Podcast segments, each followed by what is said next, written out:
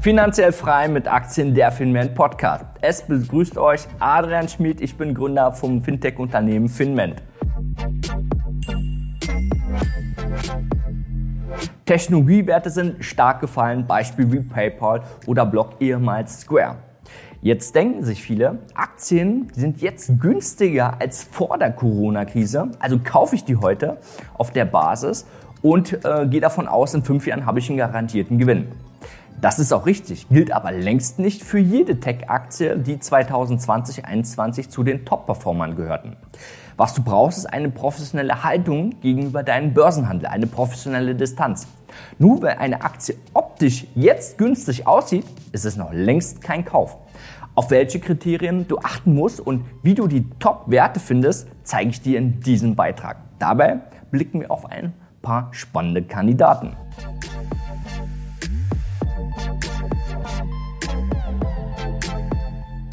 Warum sind denn überhaupt die Aktien so tief gefahren? Die Gründe hierfür sind, ähm, dass der Gesamtmarkt vorab schon mal extrem stark durch die Geldflut ähm, angestiegen sind. Die Flut hebt bekanntlich alle Boote.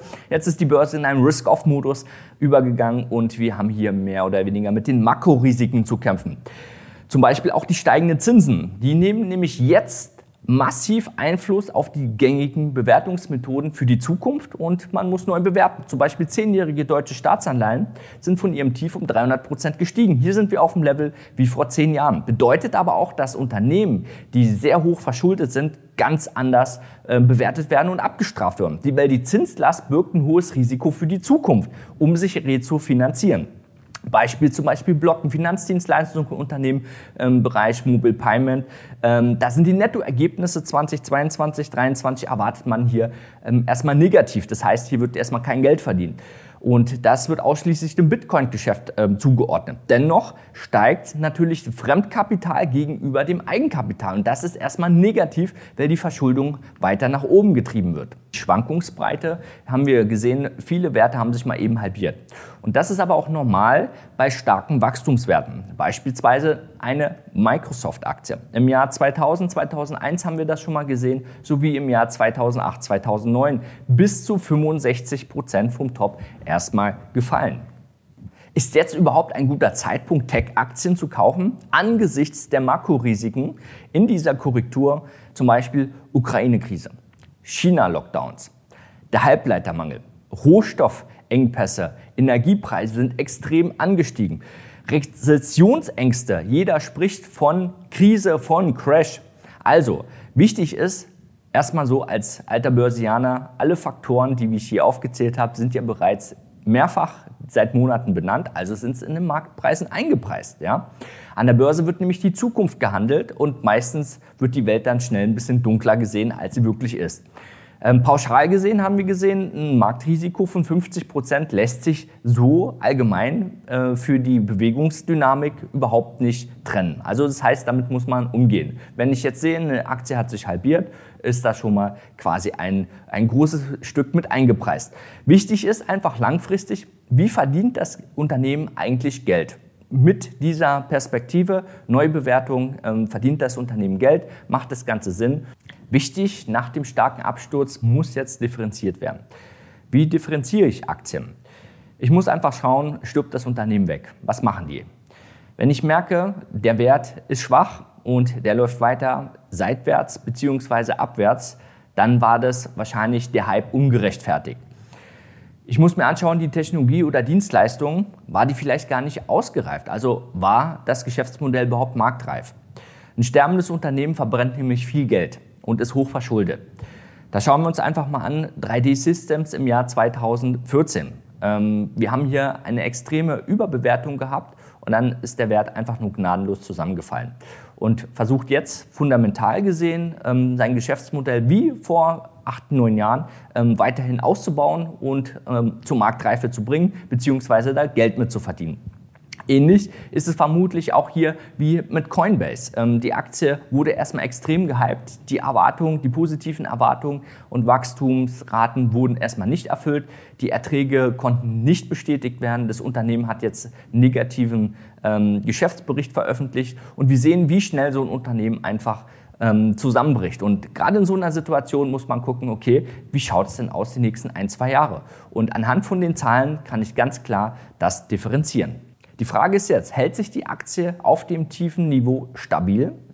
Weil gerade bei Unternehmen, zum Beispiel wie bei der Microsoft-Aktie im Jahr 2009, jeden bekannt, ähm, das Geschäftsmodell an sich hat funktioniert. Bloß hier müssen natürlich dann auch die Erwartungen, die neuen Produkte und auch die Geschäftszahlen das dann widerspiegeln. Der Markt hat das erstmal vorher überbewertet, dann unterbewertet.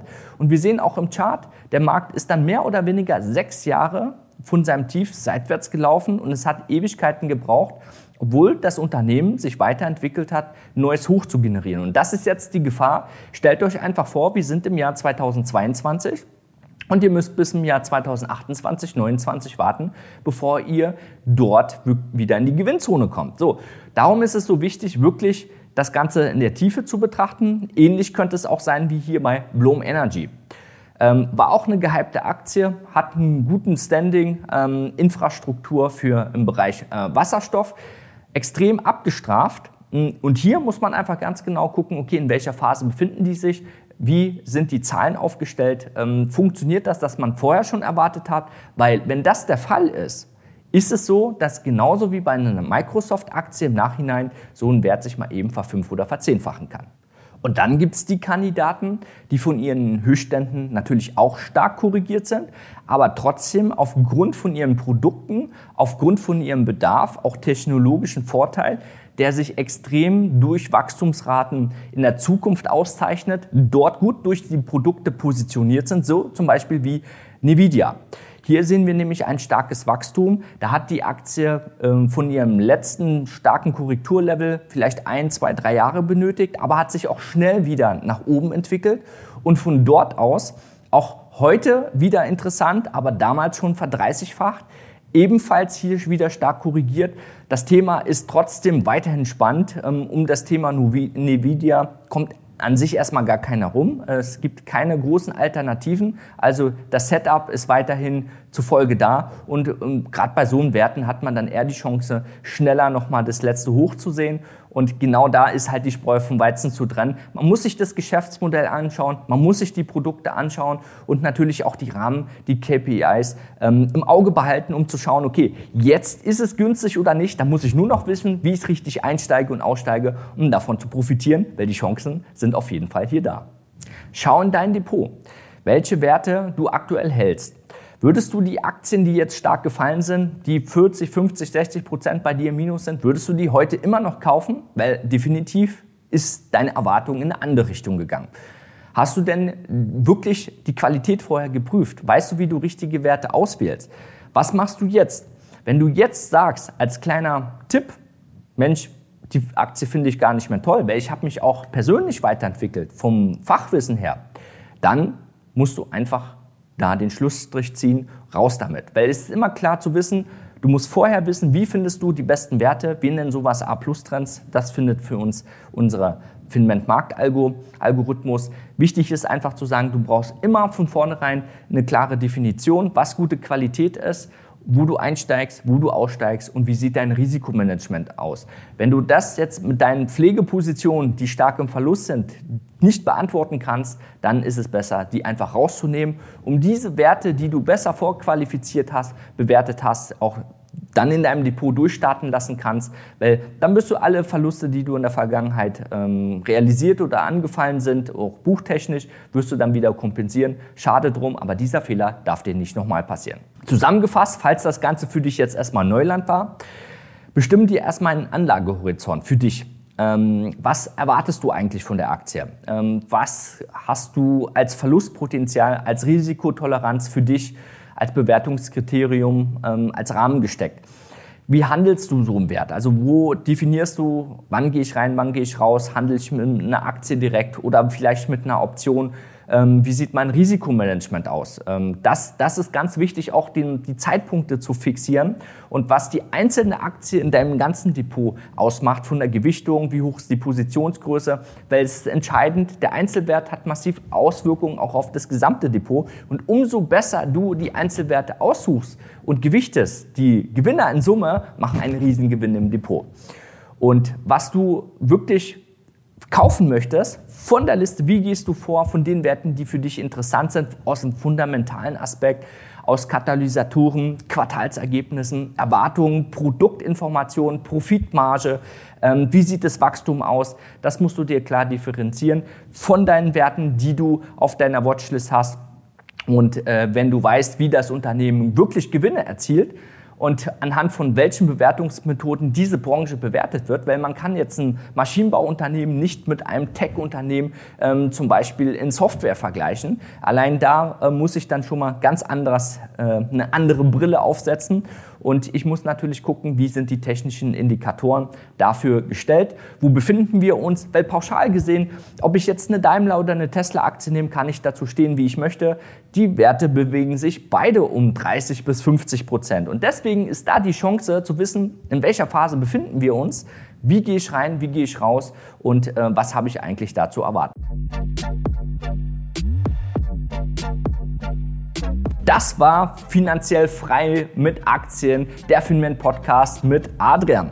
Natürlich werden wir die Märkte auch in Krisenzeiten weiter im Auge behalten und euch zu den momentanen Situationen Updates und Investmentchancen sowie führende Meinungen liefern. Wenn es euch gefallen hat, empfiehlt uns auf jeden Fall auch weiter. Behaltet das Wissen nicht für euch, sondern teilt das ähm, nächste Woche könnt ihr wieder reinhören. Ihr findet uns überall, wo es Podcasts gibt. Ciao, Adrian von Finment.